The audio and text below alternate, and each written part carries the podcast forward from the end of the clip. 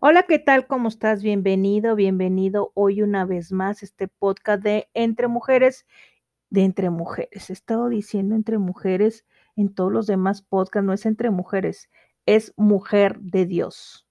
Fíjate, estoy, me estoy dando cuenta. Bueno, este podcast de Mujer de Dios y déjame mencionarte que si ya recibiste a Cristo en tu corazón, ahora dices, ¿y ahora qué sigue? Hay un versículo en la, en la, en la Biblia en Romanos 12.2, que dice, y te voy a leer la nueva traducción viviente, fíjate muy bien lo que dice. No imiten las conductas ni las costumbres de este mundo, más bien dejen que Dios los transforme en personas nuevas al cambiarles la manera de pensar. Entonces, fíjate muy bien, entonces aprenderán a conocer la voluntad de Dios para ustedes, la cuál es buena, agradable y perfecta. Si tú quieres saber cuál es la voluntad de Dios que tiene en tu vida, dice, no imites las conductas ni las costumbres de este mundo. Más bien, deja que Dios te transforme en persona nueva al cambiar tu manera de pensar. Entonces, solo si aprenderás a conocer la voluntad de Dios para ti, la cual la voluntad de Dios es buena, agradable y perfecta. Fíjate muy bien, si analizamos este versículo, eh, yo no voy a imitar lo que toda la gente dice y hace, las costumbres de este mundo, sino voy a dejar que Dios me transforme. Ya recibí a Cristo en mi corazón, ya reconocí que soy un pecador, ya le pedí que entrara a mi corazón, que guiara mi vida y que me perdonara por todos los pecados que había hecho y que, y que de aquí en adelante pues guiara mi vida. Cuando Él empieza a guiar tu vida, Él empieza a transformar. Entonces, la palabra dice, bueno, en la nueva versión, esta que te leí es la nueva eh, traducción viviente, pero en la nueva traducción, en la, en la, Valera dice, eh, no os conforméis este siglo y no hacer conforméis este siglo es, me está diciendo, no imiten las costumbres ni las conductas de este mundo, sino transformaos por medio de la renovación de vuestra mente. Y la palabra transformaos, traducida en griego, es metamorfosis, la cual significa un cambio en forma total, transformación, persistencia, otra dimensión en la vida. Eso es transformar. Entonces, nos va a transformar la manera de pensar. Es como una mariposa es en la tercera etapa, es impresionante cómo la oruga puede morir aparentemente para después dar vida a una maravillosa mariposa totalmente transformada por la mano de Dios, como el ser humano que fue hecho la imagen y semejanza de Dios en tres aspectos. Número uno, en lo espiritual, el verdadero tú. Número dos, el alma tus emociones, mente y voluntad. Y número tres, el cuerpo, que es tu carne y tus cinco sentidos. Así que cuando naciste de nuevo, tu espíritu también nace como nueva creación y es cuando todo empieza de nuevo. La palabra nueva, traducida en griego, es sainos, significa algo que no existía antes. Es decir, eres una nueva creación, de manera que todo lo nuevo, todo viene nuevo y tu pasado ha sido borrado, hayas hecho lo que hayas hecho. Como diría Felipe Calderón, haya sido como haya sido. Tú lo que hayas hecho, todo va a ser borrado y Dios lo aviente en el fondo del mar. Y él, fíjate bien, él ya no se vuelve a acordar. Ah, pero el enemigo, que es el diablo, dice, no, es que tú antes eras así, es que tú eras alcohólico, es que tú antes eras adúltero, es que tú antes eras tomadora, es que tú antes eras, etcétera. No, no, no, él ya no se va a acordar, es que no te condenes. El único que te viene a condenar es el enemigo. Ahora en Cristo todo es posible, porque Dios nos dice, todo es posible en Cristo que me fortalece. A mí ese versículo todo lo puedo en Cristo que me fortalece. Eso es bien padre, eso viene siendo en Filipenses. Ahora pues, ninguna condenación, fíjate muy bien, ahora pues ninguna condenación hay para los que están en Cristo. Si tú ya recibiste a Cristo, ninguna, pero a veces la mente te traiciona y te empieza a decir el enemigo, es que tú fuiste así, tú, así, tú así. Bueno, déjame decirte que yo he conocido a gente que ha sido adúltera, a gente que ha sido alcohólica, cómo Dios los transforma y empiezan a predicar la palabra y empiezan a trabajar en Dios y la gente dice, ¿cómo? Si es ser un alcohólico, si es ser un mujeriego, ah, ese, si era bien mal hablado y ahora no dice ninguna mala palabra, porque no fue él, fue Dios que lo transformó. Entonces dice que no habrá ninguna condenación a los que están en Cristo. Eso viene en Romanos 8.1. Nota, en Cristo la clave es el ungido. Y el ungido, que viene siendo Cristo, quita la condenación de la vida antigua y es capaz de perdonar aún los más despreciables pecados que tú hayas cometido en tu vida. En Cristo la consecuencia es nuevos cantos, nuevas actitudes, nuevas formas, nuevas maneras de pensar, de vestir, de amar, de perdonar, de dejar, de renunciar y comenzar de nuevo. Porque aquí la gente dice, ay, es que ahí te lavaron el cerebro. No, Dios con su sangre que derramó, me transformó. Porque Dios vino a este mundo a morir por ti y por mí y derramó su preciosa sangre para que tú y yo fuéramos libres, libres de toda maldad. Y mis nuevos cantos, actitudes, vean, nueva forma de perdonar, de dejar, de renunciar. Y cuando estamos en Cristo recibimos la herencia de sus promesas. Fíjate, nada más cuando estamos en Cristo. En Isaías 42, 9 y 10 dice, aquí que yo hago cosa nueva. Yo soy el que borro tus rebeliones por amor a mí mismo y no me acordaré de tus pecados. Y dice que Él no se va a acordar de tus pecados. Se viene en Isaías 43, 18, 19, 25. Él sepultará nuestras iniquidades y echará en lo profundo del mar todos nuestros pecados. Ese viene en Miqueas 7, 18, 19. Entonces, para que veas que toda tu mala vida, todo lo que tú hiciste antes de aceptar a Cristo, todo lo que hayas hecho, Él lo va a aventar en el fondo del mar. Y aquí viene. Y los resultados de ese nuevo eh, nacimiento, pues ya nací de nuevo y ahora que déjame decirte, hace al creyente un hijo de Dios, ya no eres criatura de Dios, ya eres hijo de Dios. Tienes el privilegio de llamar a Dios Padre. Eres nueva creación y participante de la nueva naturaleza divina. Número tres, Dios capacita al creyente para vivir en victoria sobre el pecado y el mundo. Número cuatro, renueva el espíritu de nuestra mente. Y número cinco, ahora somos adoptados por el Padre Celestial. Esta fase de nuestra salvación rara vez se enfatiza. La palabra de nuestra adopción significa colocar como hijo. El creyente después se convierte en hijo de Dios. ¿Por medio de qué? Del nuevo nacimiento. Ya naciste de nuevo, Ahora dejas de ser una criatura de Dios y ahora eres hijo de Dios. Avanzas inmediatamente hacia la madurez como hijo de Dios. Una vez que conocemos a Cristo como nuestro Señor y Salvador personal, nuestra gratitud por el regalo de su salvación debe mostrarse mediante un servicio rendido a Él en todos los aspectos de nuestra vida. Las buenas obras te van a surgir con naturalidad, como una buena manzana, crece naturalmente en un buen manzano. ¿Qué es nacer de nuevo?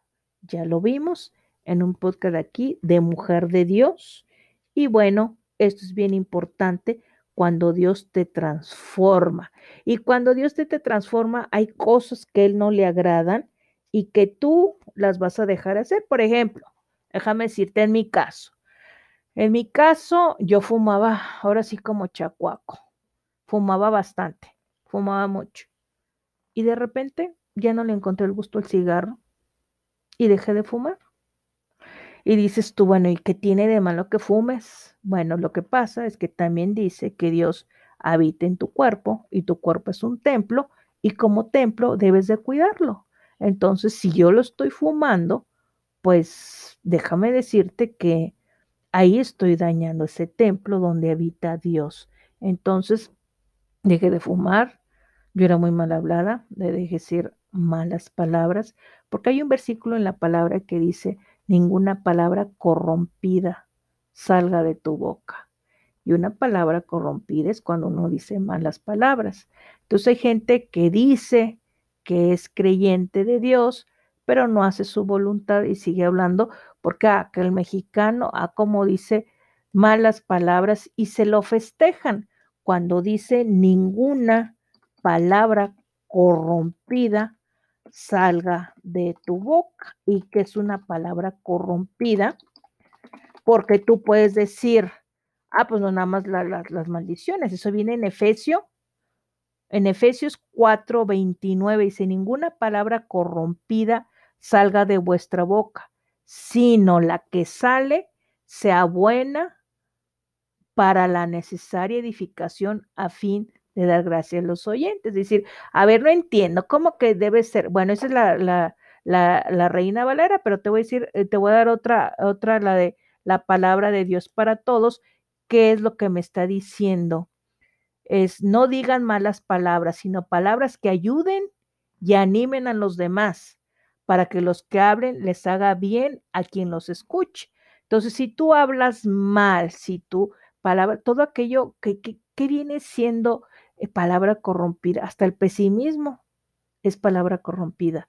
¿Por qué? Porque tienes que hablar palabras que ayuden y animen a los demás para que lo que te están escuchando les haga bien a quien te escuche. Fíjate qué interesante. No digan malas palabras, sino palabras que ayuden y animen de que no, está la situación bien difícil, no, hombre, está la cuestión bien dura, no, este coronavirus, no, este nos va a matar a todos, no, es que me va mal, no, es que nadie me quiere, no, no, no, no.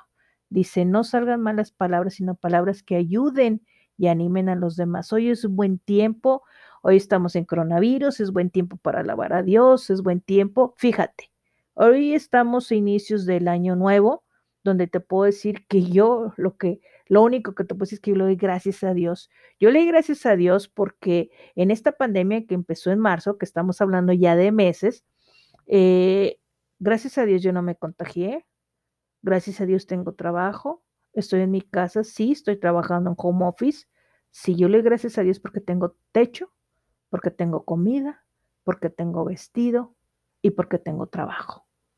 ¿Qué fue lo que pasó este año nuevo del 2020 al 2021.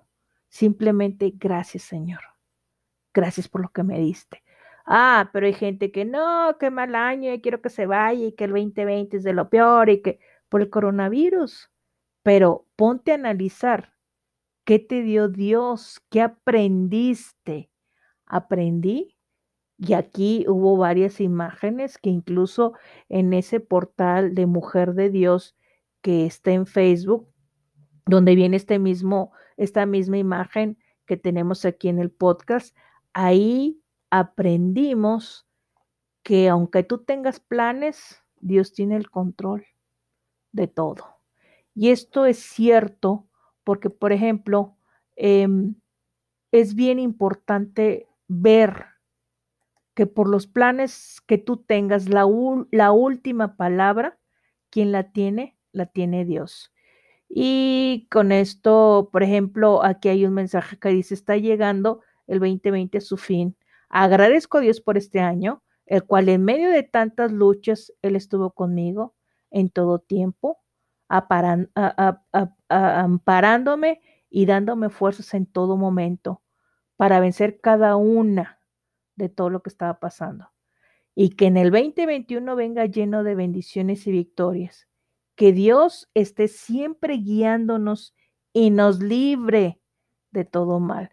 Por eso em, en este eh, había varias imágenes 2020, aún no te despido, pero desde ya agradezco por todo lo que me enseñaste, la importancia y la resiliencia, el sentido de la empatía, el valor de la familia, la grandeza de lo simple y todo lo bonito que trae a mi vida, el vivir en gratitud. Fíjate que esto es bien importante, el vivir en gratitud, porque hay gente que es bien mal agradecida y, y mal agradecida quiere decir una persona que no agradece, que no agradece ni a Dios y no, no agradece a nadie. Y esto me recuerda mucho el versículo cuando este, eh, va Jesús y van los diez leprosos y le gritan, ¡Eh, hijo de David, ten misericordia de nosotros!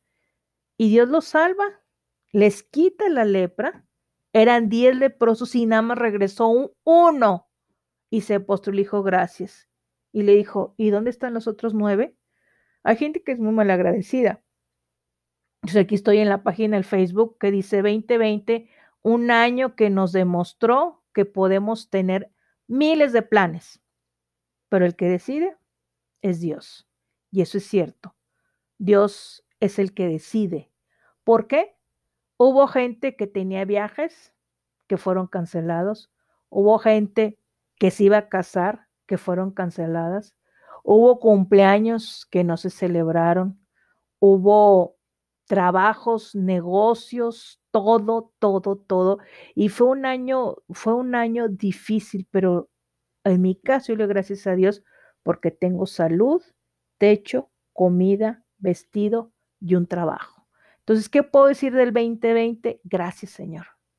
Y es cuando una persona empieza a cambiar de decir, ay Señor, yo te pido, te pido, te pido, te pido. Cuando dices, gracias Señor, porque tengo trabajo. ¿Cuánta gente se quedó sin trabajo? Gracias Señor, porque nadie de mi familia falleció por el coronavirus. Gracias por protegerlos, Señor. Gracias por tenerlos. Gracias porque tengo mi trabajo. No fui despedida, ni tampoco me bajaron ni siquiera un peso del sueldo, ni uno es para darle gracias a Dios, para que veas que Dios en sus hijos los protege. Aquí están las promesas de Dios, porque Dios guarda a su hijo. Pero, ¿quién es su hijo? El que lo ama. ¿Y quién es el que ama? Y aquí es bien importante, fíjate. Aquí dice en, en, en el que hace mi palabra y que le escuche y que la guarda, ese es el que me ama. Fíjate qué interesante, ¿no? Qué importante es la palabra de Dios y te da tantos y tantos, eh, er, em, ahora sí que voy a decir, guianzas, enseñanzas que vas a ir platicando, que en el siguiente podcast de Mujer de Dios te voy a, a leer uno que te habla de la sabiduría, porque la palabra dice, quien esté falto de sabiduría, pídala y será dada sin ningún reproche. Y si tú en este momento dices, Señor, yo te pido sabiduría, porque tú dices en tu palabra que tú no se la niegas a nadie ni que le vas a dar, dame sabiduría para tomar las mejores decisiones conforme a tu voluntad y no a mi voluntad. Espero que te haya gustado este podcast y una disculpa porque no es entre mujeres, porque ese es otro, ahora sí, ese es otro podcast que tengo, pero este es Mujer de Dios. Y después te voy a decir porque mujer de Dios. Nos vemos. Hasta pronto. Bye.